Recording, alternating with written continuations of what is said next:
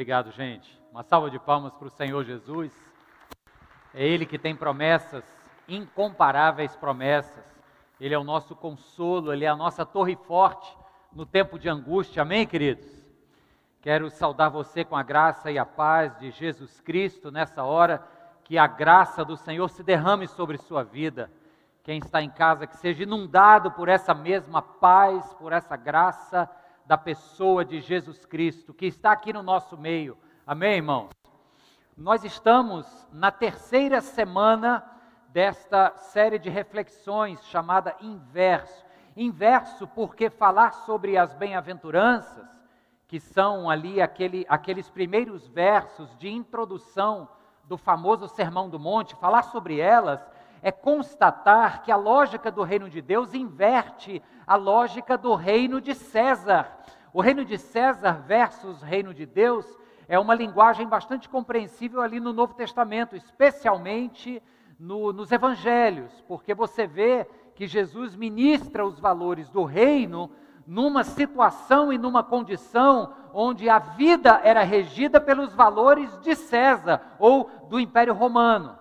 E não é diferente nos nossos dias hoje. Se quisermos viver as implicações reais de sermos um discípulo, uma discípula de Jesus no nosso mundo, qual seja, vivenciar em nosso mundo os valores do reino de Deus e assumir as consequências dessa vivência, a gente vai propor uma inversão de valores com a lógica do nosso sistema, da nossa realidade. Não é verdade, gente? Sim ou não?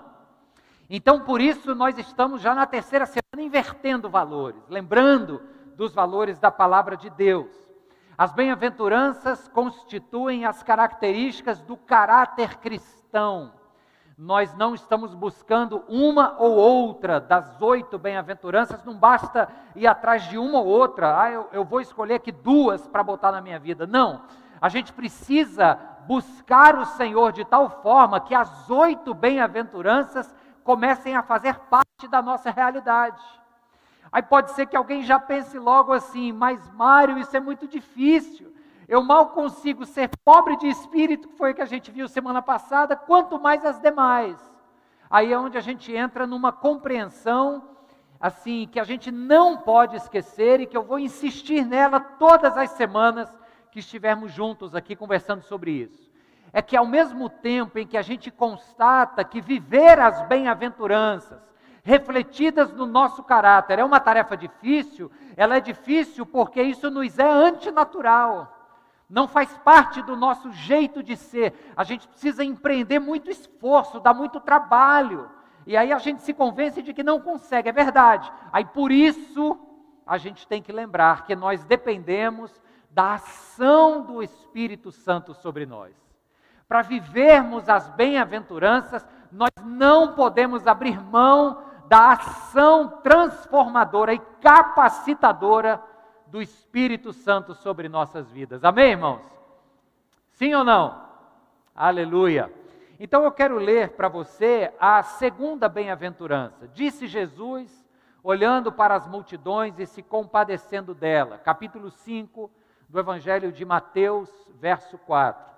Bem-aventurados os que choram, pois serão o que, queridos? Serão consolados. Eu sempre vou trazer para você a tradução da Bíblia, a mensagem, junto, como é só um verso. Eu vou ler agora a tradução da mensagem, ela é uma paráfrase, ela é uma abordagem coloquial no, no bom português, que diz assim: o mesmo versículo, o Eugene Peterson traduziu assim: Abençoados são vocês que sofrem por terem perdido o que mais amavam. Só assim poderão ser abraçados por aquele que é o amor supremo. Olha que lindo isso. Mas tem uma outra tradução mais livre do Brian Zand, que é um autor que eu gosto muito, ele é pastor norte-americano, e ele traduz este verso 4 da seguinte maneira: Bem-aventurados os tristes que choram e lamentam, estão criando espaço para que o consolo os alcance. Acho lindo isso, esta condição de que, para sermos encontrados pelo consolo de Deus, pela mão graciosa do Senhor Jesus nos nossos dias de dores, primeiro precisamos vivenciar essas dores e, portanto, chorar e lamentar. Gente, saiu uma pesquisa da FGV Social, Centro de Políticas Públicas da Fundação Getúlio Vargas, uma pesquisa feita entre brasileiros de 15 a 29 anos, isso dados do ano passado já, portanto, intra-pandemia, público jovem, de 15 a 29 anos. A manchete é: os jovens brasileiros estão mais tristes, mais preocupados e mais pobres. Olha só que interessante, a pesquisa registra uma considerável piora na avaliação que esses jovens fazem a respeito de suas aspirações de vida, sentimentos para com o futuro, é, percepção de oportunidades de trabalho, de vida. É feita nessa pesquisa o que se chama de autoavaliação de felicidade. Essa é uma pergunta que muitas outras pesquisas mundo afora faz. É um questionamento bem subjetivo, mas é mais ou menos assim: de 0 a 10, o quanto você se acha uma pessoa feliz. Chama-se autoavaliação de felicidade. Comparado com 132 países, os jovens brasileiros ficaram em terceiro lugar em, em sentido de queda. Ou seja, a queda desta percepção de autofelicidade foi drástica. Só perdemos para outros dois lugares que não está registrado aqui na pesquisa. A pesquisa mostra que os jovens também têm percebido que na pandemia a qualidade do ensino caiu bastante e isso influencia na sua aspiração de um futuro, porque a educação para o jovem é aquilo que ele passa a vida ouvindo, que vai lhe abrir portas. Então, tudo isso gera um, um clima de insatisfação, de tristeza. 56% era em 2003, no ano passado, 41% foi essa expectativa de futuro com os jovens, de felicidade, de, de realização pessoal. Então, quando a gente lê um dado desse, primeiro, tem um aspecto positivo. Porque você sabe que, que a insatisfação ela é a mola propulsora do progresso, né? Tem que ter alguém chateado, insatisfeito com algo para ir lá e tentar mudar. Então, esse seria um aspecto positivo. Só que nos tempos que a gente vive, está todo mundo muito cansado, está todo mundo sem energia. É ou não é, gente? Está todo mundo assim numa maré ruim. Então, o aspecto negativo das evidências numéricas dessa pesquisa é que o jovem, e aí a gente fala jovem, mas eu acho que sem medo de errar poderíamos generalizar, as pessoas olham para o futuro com perspectivas ruins, mais do que olhavam no passado. É ou não é, pessoal? É, é pessimismo demais ou é um recorte da realidade? Acredito que é mais cara da realidade, né? O CONAS, Conselho Nacional dos Secretários de Saúde, contabilizou, isso foi essa semana, 470 mil mortes pelo coronavírus. Então, se tem algo que faz sentido para mim, lendo as bem-aventuranças, é que é tempo de chorar.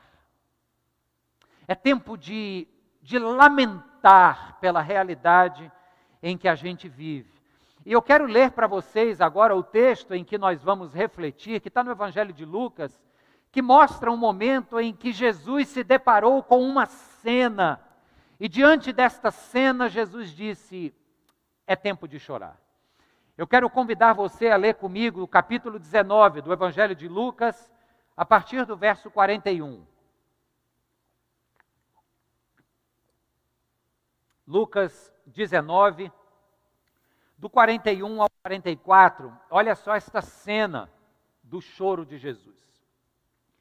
Quando se aproximou e viu a cidade, era Jerusalém, Jesus chorou sobre ela e disse: Se você compreendesse neste dia, sim, você também, o que traz a paz, mas agora isso está oculto aos seus olhos.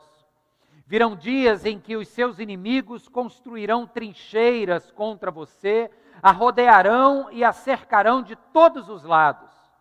Também a lançarão por terra, você e seus filhos não deixarão pedra sobre pedra, porque você não reconheceu a oportunidade que Deus lhe concedeu. É tempo de chorar e bem-aventurados os que choram. Ora comigo agora, em nome de Jesus, baixe a sua cabeça, feche os seus olhos, vamos juntos falar com o Senhor. Deus querido, Pai amado, nosso coração se põe junto aqui agora, Deus, pedindo que o Senhor fale de maneira clara, Deus, que o Senhor quebrante as nossas vidas, que o Senhor nos mostre, ó Deus, aquilo que é o teu propósito para esta noite, que desta conversa, Senhor, tenhamos corações transformados. Em nome de Jesus, meu Deus, nós oramos e já te agradecemos, dizendo amém. Queridos, o choro, a tristeza, pode parecer assim um, um, convite meio deprê, né? Eu dizia assim, gente, nós temos que chorar, a gente tem que ficar triste. Esta, esta palavra de Jesus, ela é contraintuitiva porque a gente vive num mundo que prega tanto uma felicidade a qualquer custo, um mundo que estimula a gente estar sempre por cima, que quando vem uma proposta dessa, que diz que felizes são aqueles que choram, a gente até estranha, a gente diz: opa, peraí, dá para pular essa página não aí na leitura? Eu me lembro, eu participei de um culto fora do país, uma outra realidade cultural, então eu ponho essa situação na conta da cultura, tá, gente? Eu não quero criticar a moça lá, mas já falando, né? A gente começava o culto lá nessa igreja e vinha uma moça à frente, e antes de começar, que o que o pastor Gabriel faz, lê um texto bíblico, nos chama ao arrependimento e aí nos convida à adoração. Lá nessa igreja era, era curiosa a forma de começar. A moça chegava e dizia o seguinte: é, levanta a mão aí quem está com nível de energia lá em cima para louvar o Senhor. Aí todo mundo, ah, levantava.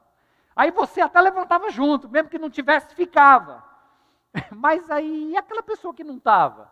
Isso foi antes da pandemia, tá, gente? Pode ser que hoje essa pergunta nem caiba mais. Levanta a mão aí. Eu ficaria assim, de braço cruzado, dizendo: Hello, pandemia. Tem gente sofrendo. Vamos aqui adorar o Senhor com alegria, mas com sinceridade. Amém, gente? Mas isso é o mundo que a gente vive, é esta contínua chamada para a gente estar tá com a energia lá em cima o tempo todo e, e sorridente, alegre. E na medida em que a gente vive querendo negar a dor e o sofrimento, é como se a gente tentasse alçar um voo assim de planador, que a gente passaria apenas por cima das realidades da vida, ou seja, uma vida superficial. Porque se você leva a sério o fato de ser humano e você vai se engajar na realidade do ser humano, você vai inevitavelmente esbarrar com a dor e o sofrimento em algum momento da sua vida. Sim ou não? Levanta a mão se você já se decepcionou com alguma pessoa, alguém que você confiava e que te decepcionou. Ó, oh, eu vou dizer o mesmo que eu disse de manhã. Levanta a mão apenas da resposta, não é a mão da mágoa, não, viu? Ah, se decepcionou. Aconteceu, ok. Deus trate seu coração e a pessoa também, em nome de Jesus. Agora levanta a mão também, a minha já está para cima, se você já se decepcionou consigo mesmo. Você tinha uma expectativa a respeito de si mesmo e chegou no momento e disse: Vixe, vacilei. Estamos juntos, irmão. Por que isso? Porque quando a gente leva a sério essa coisa de sermos gente, de sermos humanos, de confiar no outro, a gente lida com a realidade da vida, que é inescapável, incontornável, é a realidade da dor e do sofrimento. Agora, se eu quero a qualquer custo viver com a energia lá em cima, tentando aparentar essa imagem de contínua felicidade, dando esse voo rasante pela vida, planando na alegria que vai num, num, num, contexto assim meio zen budista, negando o sofrimento a qualquer custo, a gente acaba vivendo uma proposta superficial de vida sem tratar de verdade com a dor e com o sofrimento. Jesus nos chama para lidar com muita realidade com esse contexto onde seremos decepcionados ou vamos decepcionar, onde viraremos uma esquina da vida assim, vamos dar de cara com um gigante difícil de transpor. Tem outra forma da gente também viver nessa negação, é a, a, o que o autor chama de anestesia do entretenimento. É anestesia ou analgesia. O entretenimento é bom, gente. Eu posso pedir para você levantar a mão de novo, tenho certeza que a maioria vai levantar aqui. Se eu perguntar Quem estava algum dia num momento estressante, acabou o dia com a cabeça uma pilha mil por hora, e você chega em casa e diz assim: vou tomar um banho, vou ligar a televisão, vou assistir um filme, uma série, vou navegar aqui para desopilar. Quem gosta de desopilar? Eu gosto, faz bem. O entretenimento tem esse poder de analgesia e de anestesia. Né? Ontem à noite, eu estava já tranquilo, já tinha preparado a mensagem, estava numa boa, e falei, vamos assistir um filme. Aí a gente começou a assistir um filme, esse tempo de desopilar, eu, a Cíntia também, assistindo ali o filme, e de repente um papoco no meio da rua, um acidente na Santos Dumont, derrubou um poste, acabou a luz, não voltou, acabou o filme, eu fui para a cama às nove e meia da noite, com calor, no escuro, sem filme, e segundo minha mulher, eu dormi rápido, que eu pensei que eu tivesse demorado para dormir, mas ela disse que com cinco minutos eu já estava dormindo e roncando. Eu acho que essa parte do ronco é a intriga da oposição. Mas acabou com o meu entretenimento. Só que tem gente que quer viver da analgesia do entretenimento. Tem gente que não consegue ficar sem uma experiência atrás da outra, porque o acúmulo de experiências que entretém produz uma anestesia, e essa é uma das formas perigosíssimas da gente passear pela vida sem descer na trama do cotidiano e sem enfrentar a realidade da dor. E é essa sociedade que busca o prazer e a animação a qualquer custo e tenta evitar o sofrimento e que não gosta dessa passagem que diz: Bem-aventurados os tristes, os deprimidos que estão ali chorando. Essas pessoas, eu, eu li essa frase e gostei demais. Elas substituíram a teologia da cruz pela psicologia da felicidade. Ou pelo menos querem substituir a teologia da cruz, a realidade de que seguir a Jesus pressupõe um discipulado onde cada um tem o chamado para carregar a sua própria cruz. E cruz é símbolo de sofrimento. Então eu quero substituir isso para viver apenas nesta busca anestesiadora, por assim dizer, analgésica, do prazer que diminui ou nega a dor. Então, vamos nos perguntar o seguinte: por que razão a igreja não gosta de ser esse povo que chora? A gente já entendeu parte da resposta, que é porque a gente vive numa cultura que está todo o tempo mandando a gente ficar com a energia lá em cima. Sofrimento é coisa de fracassado e perdedor.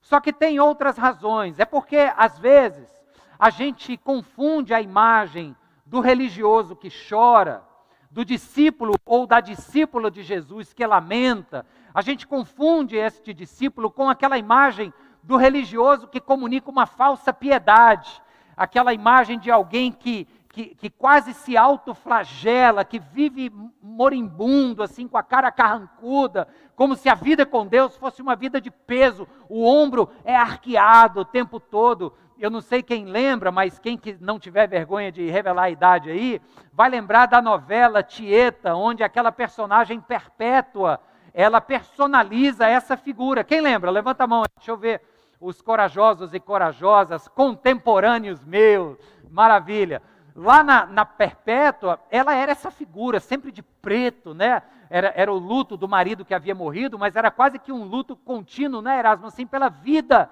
A vida inteira era um, era um sofrer, era uma carranca perene.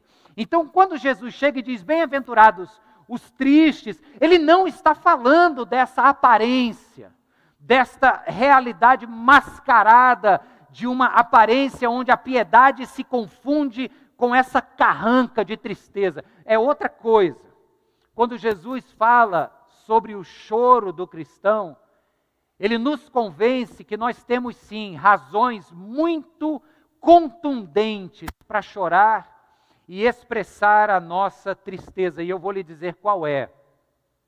Jesus está ciente de que o mundo em que ele vive, ele para ali diante de Jerusalém, do Monte das Oliveiras, contempla a cidade e chora sobre ela. O que é que Jesus vê diante dele que o faz chorar? Ele percebe que ali é uma comunidade de homens e mulheres pecadoras, pecadores, e que o pecado no coração humano gera todo tipo de males, de desvios. O pecado faz com que a corrupção seja, infelizmente, uma marca inegável da nossa política nacional. O pecado faz com que a mesma corrupção acabe sendo marca nas nossas vidas pessoais, se não tomarmos cuidado. Há uma tendência e a gente precisa estar atento e continuamente lutando contra ela. É ou não é, gente? O pecado faz com que haja traição. Você que levantou a mão aí, naquela hora que eu perguntei se você se decepcionou, já decepcionou alguém ou foi traído por alguém, a gente levanta a mão pela realidade inescapável do pecado. E Jesus diz: um discípulo meu é aquele que precisa ser sensível o suficiente para se quebrantar com essa realidade, para olhar para o mundo e com lágrimas nos olhos ou com um coração dilacerado de tristeza dizer: não foi para isso que Deus criou o mundo. A gente precisa voltar a ter essa sensibilidade que olha para o perdido e chora porque contempla algo que Deus fez e que não era para ser daquele jeito. Não foi para esse tipo de vida que Deus colocou essa pessoa no mundo. Então Jesus diz: Bem-aventurados aqueles que são sensíveis o suficiente para perceberem a dor de um mundo fraturado pelo pecado. A gente quer viver uma alegria, a gente quer ficar com a energia lá em cima, amém. O, o, o entretenimento ajuda para isso, ok. Mas antes de chegar lá, primeiro precisa passar por esse vale sombrio da dor. Se a gente nega isso aqui e vem para cá, a gente fica na superficialidade. Jesus está dizendo: primeiro vem a cruz, depois a ressurreição. Primeiro vem a dor e o sofrimento, depois a alegria perene. Está claro, gente? Sim ou não? Amém? Vamos então entrar no texto. O texto nos mostra Jesus chorando diante de Jerusalém.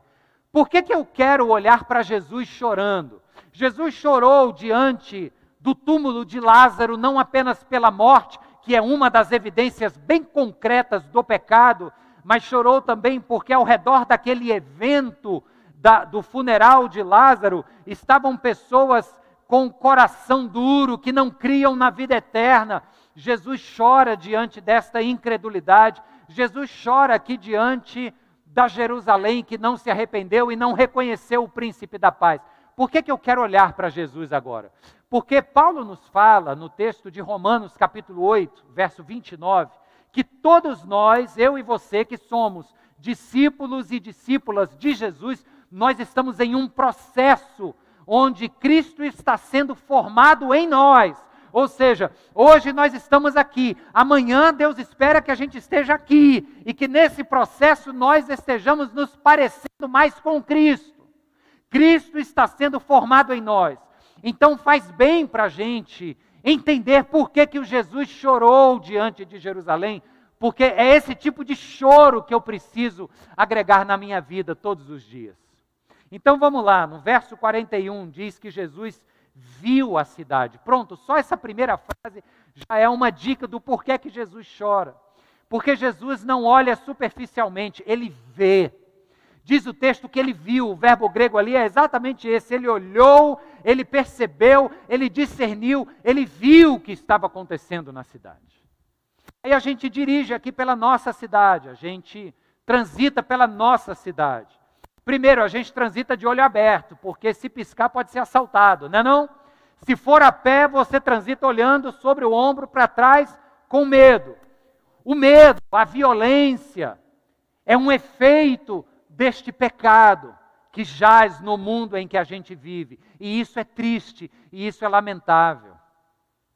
Do outro lado do vidro dos nossos carros, nós vemos crianças pedindo dinheiro. Isso é lamentável, isso é fruto do pecado. Jesus olhou e viu a cidade. Talvez pudéssemos dizer, como Carlinhos Félix diz, nos palácios de Brasília também se vê muita podridão, e isso é lamentável. Eu me recordo, irmãos, de uma cidade que eu visitei na Europa, Amsterdã, conhecida por uma região chamada o Distrito da Luz Vermelha, onde é uma região portuária com uma zona de prostituição famosa. Famosa por quê? Porque as mulheres são expostas em vitrines como se fossem assim literalmente mercadorias, né? Sabe, você vai no shopping, você vê uma vitrine ali, um sapato para comprar e você olha e tal, decide, vou comprar, entra, paga e compra. Exatamente assim. E é um, é um lugar turístico, é um lugar muito frequentado pela, pelos turistas. E eu estava com a Cíntia, nós fomos movidos pela curiosidade para ver como era. E olha, ao mesmo tempo em que a gente se depara com aquela cena grotesca, porque, gente, veja só, não vem ao caso a discussão social da prostituição. As, as mulheres lá em Amsterdã, inclusive, são sindicalizadas, tem o sindicato das moças lá, mas tirando esses aspectos que daria um debate sociológico aqui, mas são seres humanos à venda em uma vitrine. Não tem nada mais triste do que esta coisificação de uma mulher. E ao mesmo tempo em que aquilo agride visualmente, existencialmente, tantos outros turistas estão ali passando, rindo, fazendo piada, outros, inclusive, consumindo os produtos, né? Assim, os que consomem a gente nem traz ao caso, porque aí já está na área da, da, da, patologia e da perversão. Mas os que estão rindo, fazendo piada, sabe, é, é esta incapacidade de perceber a força destruidora do pecado no nosso mundo, a incapacidade de chorar. E Jesus diz: Bem-aventurados aqueles que não fecham os olhos para essas realidades, que percebem a tranqueira que o pecado gerou no mundo e que lamentam profundamente por isso. Está claro, gente? Jesus viu a cidade e, vendo a cidade, ele chorou. Aí diz no verso 42 que, além de ver, ele diz outra coisa, e agora ele se dirige para Jerusalém. Ele diz: Ah, Jerusalém, se você compreendesse, sim, você, se você compreendesse este que te traz a paz. Ele chora também pela incapacidade daquele povo de compreender a revelação de Deus. Esse é o motivo também do choro de Jesus. O pecado cegou os olhos daquele povo, ensurdeceu os ouvidos dos homens e mulheres. É o mesmo pecado que nos cega hoje e ensurdece os ouvidos do homem e da mulher do nosso mundo. Jesus chora dizendo: Olha, vocês não compreenderam quando Deus se revelou em carne aqui para vocês. Gente, quando a gente está, às vezes, ou no trabalho, ou em algum evento, ou em alguma relação interpessoal, que eu não sei se você já teve essa experiência, mas deixa eu compartilhar aqui do meu coração.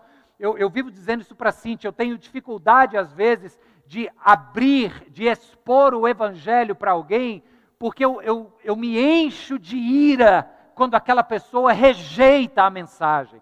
Então, eu percebi esses dias e me, e me custou muito, esses dias não, esses anos para trás, me custou muito esse reconhecimento de que às vezes eu não prego de maneira aberta, escancarada, desavergonhada, porque eu tenho uma dificuldade com rejeição.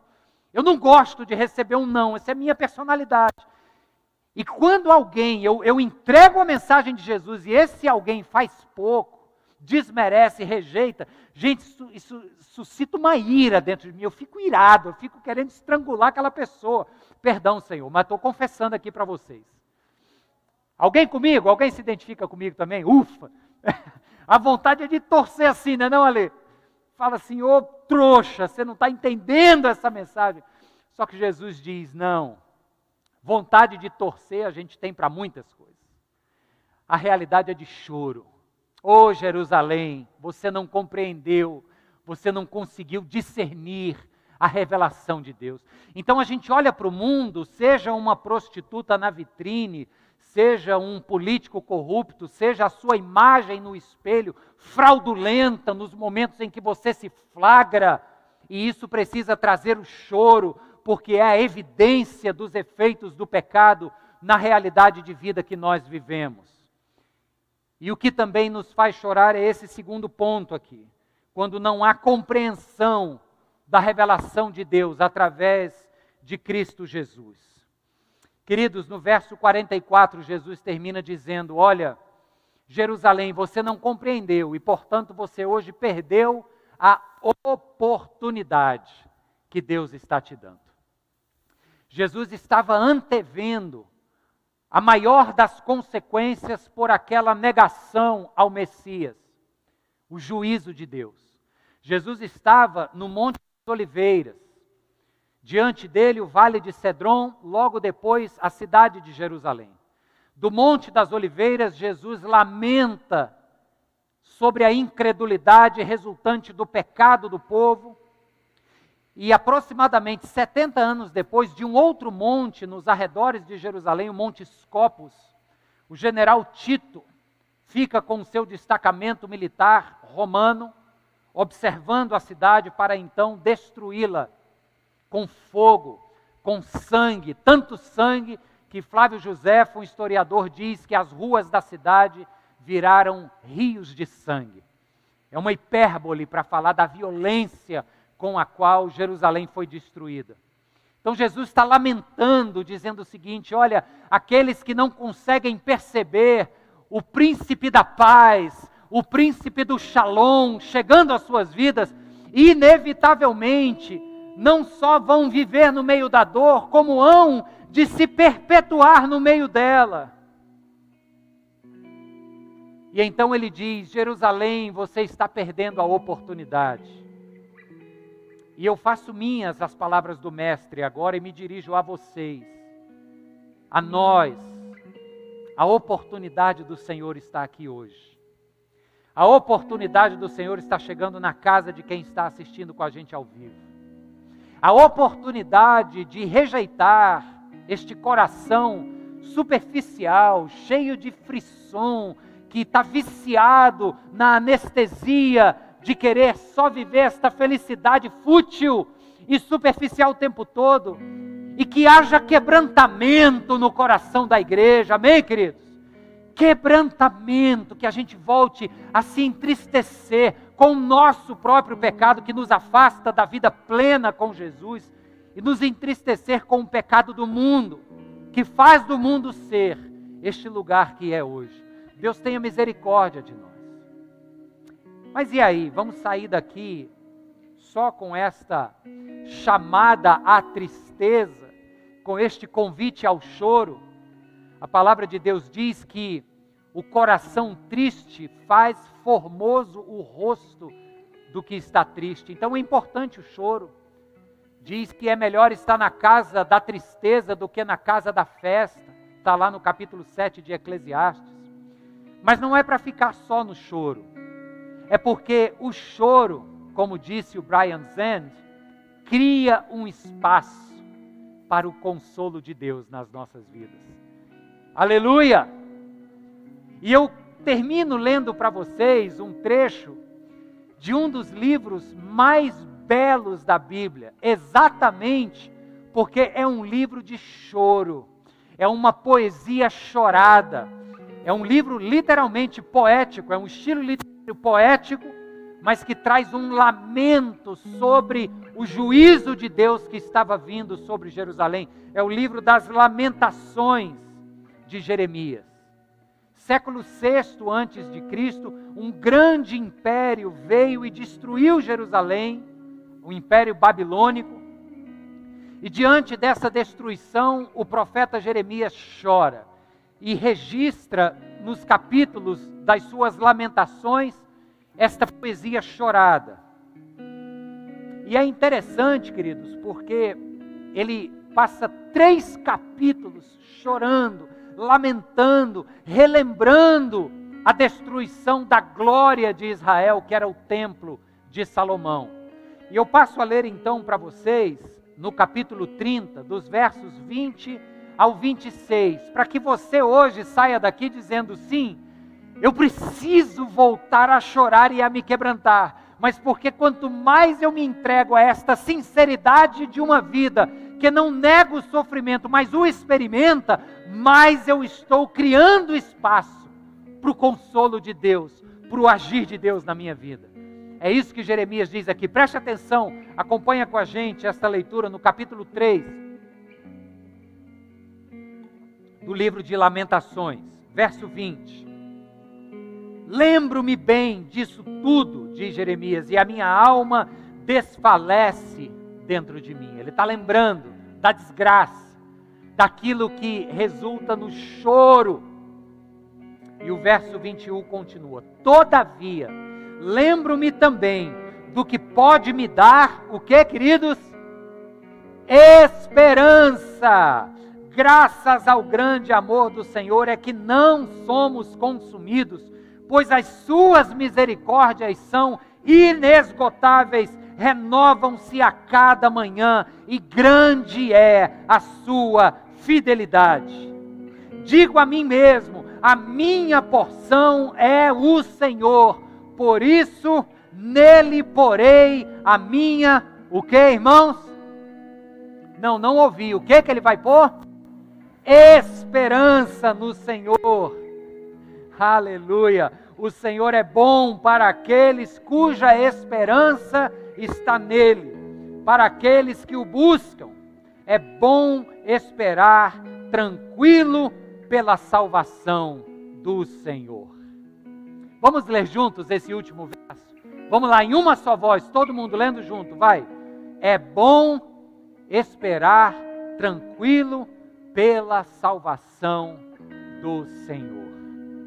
Sabe aquela história de que o choro dura uma noite, mas a alegria vem sim pela manhã.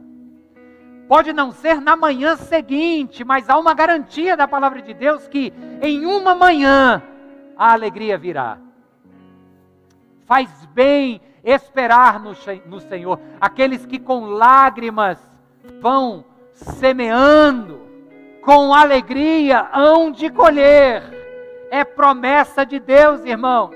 Por isso Jesus insiste: felizes são vocês que têm lugar em suas vidas para o choro, para o sofrimento, porque vocês estão criando espaço para o consolo, para o consolo de Deus sobre suas vidas, para o consolo de outras pessoas sobre suas vidas, ou eu ainda diria, para que você seja fonte de consolo sobre outras vidas. Esse texto de Lamentações foi escrito antes do capítulo 40 de Isaías, porque a partir do capítulo 40 de Isaías, Isaías começa a escrever agora o povo já exilado, não mais sendo ameaçado e invadido pela Babilônia, mas agora já na Babilônia. E depois então do choro de lamento de Jeremias, o Isaías vem no primeiro verso do seu capítulo 40, ele diz: Consolem, consolem o meu povo, diz o Deus de vocês.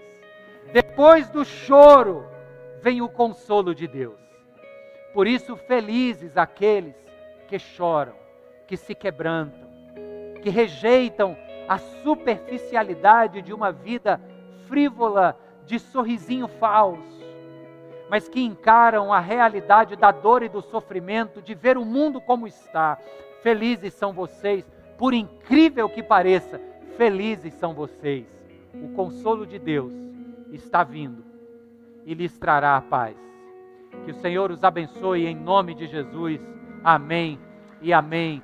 Glória a Deus. Fica de pé comigo agora. Eu queria orar com você. Depois nós vamos participar da ceia do Senhor. E o convite oportuno da mesa do Senhor hoje é o convite para a gente lembrar que antes da alegria do consolo, houve uma cerimônia, uma cerimônia ao redor de uma mesa, onde a dor foi predita, a dor de um corpo que se rasgaria e de um sangue que se derramaria diante da mesa do sofrimento do Senhor, nós nos colocamos aqui agora em oração. Você quiser, feche os seus olhos, baixe a sua cabeça. Querido e poderoso Deus, nós estamos aqui diante do Senhor, primeiro para te pedir perdão, meu Deus, todas as vezes em que queremos substituir a realidade da cruz por uma busca superficial de alegria quando na verdade o Senhor esperava de nós que chorássemos. Tem misericórdia de nós, Senhor, porque às vezes corremos que nem que nem loucos atrás desta tal felicidade e negamos a realidade da vida que nos chama ao choro e ao sofrimento. Queremos ser discípulos e discípulas autênticas, que não negam a realidade da dor, mas que a experimentam mas que a experimentam de mãos dadas com o Senhor, tu que és o príncipe da paz, e que, portanto, confiam que há esperança e que no tempo certo o Senhor faz raiar amanhã de risos, amanhã de alegria. Louvado seja o teu nome, Senhor. Que tu restaures essa esperança no coração de tantos que choram hoje e que o consolo do Senhor nos alcance e que nós sejamos também fonte deste mesmo consolo na vida de outros que choram. Oramos assim, meu Deus, em nome de Jesus. E o povo de Deus diz: Amém